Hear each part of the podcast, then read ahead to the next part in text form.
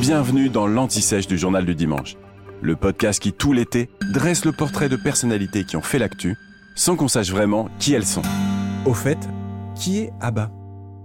ABBA, c'est un groupe de musique suédois connu pour ses tubes à l'appel. Il y a Dancing Queen, Money Money Money, ou encore Gimme Gimme Gimme, A Man After Midnight. 380 millions d'albums vendus dans le monde.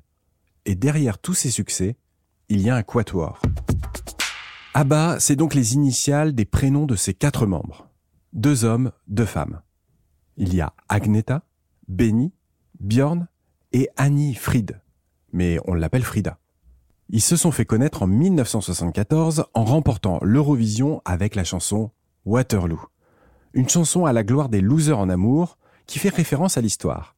Si l'on traduit littéralement, ABBA chante À Waterloo, Napoléon a dû se rendre, mon destin prend le même chemin. En plein air disco, à la fin des années 70, le groupe va ensuite aligner les tubes.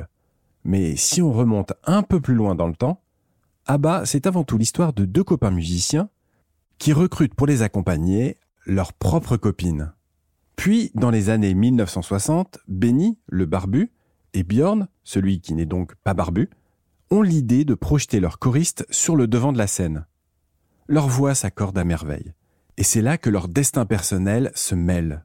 Benny se marie avec la brune, Frida, et Björn jette son dévolu sur la blonde, Agneta. Sur les pochettes de leurs huit albums sortis entre 1971 et 1981, l'image qu'on voit, c'est celle d'une vie joyeuse. Mais la réalité est moins glamour. En 1979, Björn et Agneta divorcent et la chanteuse devra supporter en tournée la nouvelle fiancée de son ex. Le groupe ABBA se sépare en 1982.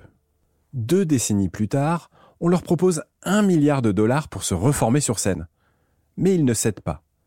ABBA, c'est vraiment fini. Ou presque, vous allez le voir. Il y a d'abord les rééditions. Il s'est vendu par exemple 28 millions d'exemplaires de la compilation ABBA Gold. Et puis il y a les spectacles. À Londres, la comédie musicale ABBA a été jouée 5000 fois. Elle a ensuite été adaptée en film avec Meryl Streep sous le titre Mamma Mia. Et là aussi, carton immédiat. 600 millions de dollars de recettes et une bande originale vendue à 8 millions d'exemplaires. En fait, ce qui est vraiment fascinant avec ABBA, c'est à quel point le groupe est devenu chic.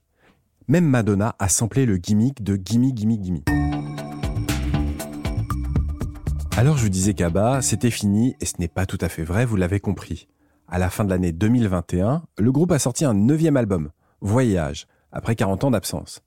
Et une grande tournée a été organisée, mais sans Agneta, Benny, Björn et Frida. Ce sont des hologrammes qui ont pris leur place. Vous venez d'écouter l'Anti-Sèche du Journal du Dimanche, le podcast qui répond à la question que vous n'osiez pas poser. Je suis Vivien Vergniaud et si vous avez aimé ce podcast, mieux si vous voulez écouter d'autres épisodes préparés par la rédaction du JDD, c'est facile. Abonnez-vous, suivez-nous, c'est gratuit.